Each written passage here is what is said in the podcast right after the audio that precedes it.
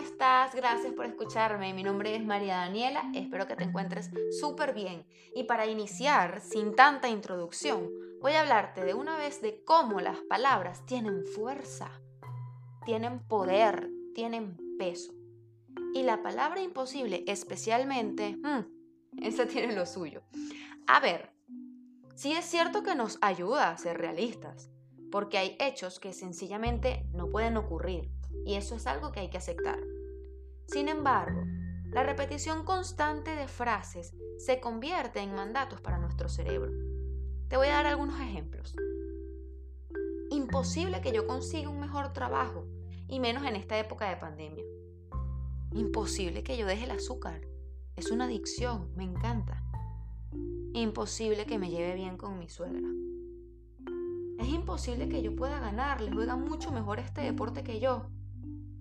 Y bueno, podría seguir dándote ejemplos, pero en estos casos, la palabra imposible no necesariamente tiene una connotación real, sino que lo que supuestamente parece imposible quizás solo sea un poco difícil y que merezca un mayor esfuerzo para lograrse, o tal vez sea solo tu percepción.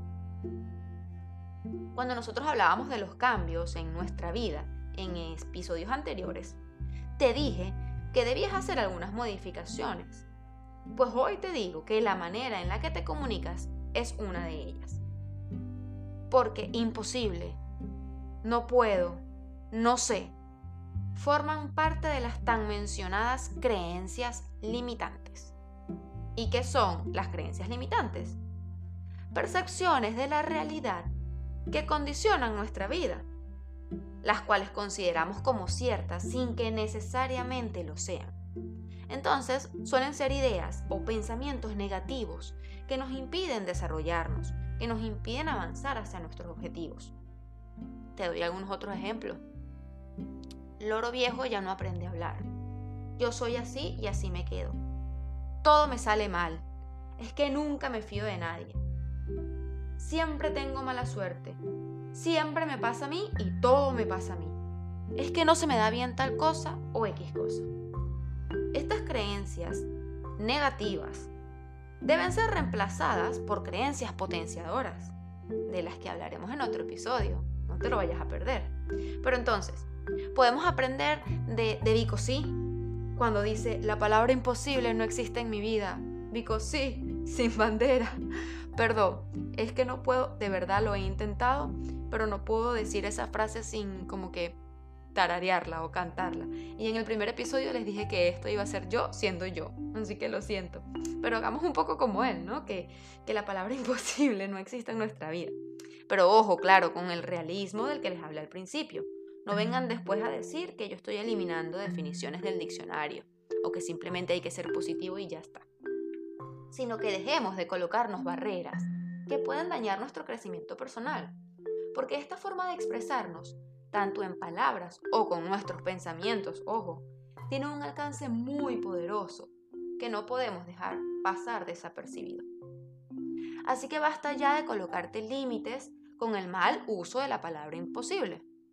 Yo quiero que tú seas realista y que nutras tu mente con pensamientos positivos de calidad y potenciadores. Así que primero, identifica y detecta la creencia limitante. Luego mantente alerta ante tu forma de expresarte. Recuerda expresarnos al hablar y al pensar. Incorpora nuevas intenciones, que en este caso sean intenciones positivas. Y debo aclarar que en este paso debes hacer un adecuado trabajo cognitivo. También es válido que repitas nuevas afirmaciones para reprogramar tu cerebro y por favor no te resistas al cambio. Porque una mente que está entrenada en la limitación, en lugar de abundancia, lo que hace es un juicio, haciéndonos creer que no somos capaces. Y esto no solamente lo digo yo, lo dice Mario Alonso Puig. Así que por favor, no te limites. No puede haber una generación de valor, no puede haber creatividad si nosotros mismos no pensamos que podemos influir en cualquier circunstancia por compleja que sea. Por eso, apreciado oyente, es hora de trabajar en esas creencias limitantes. Y para más mensajes como este, ve a dar un paseo en mi red social de Instagram, arroba Salcedo. Hasta un próximo episodio. Bye.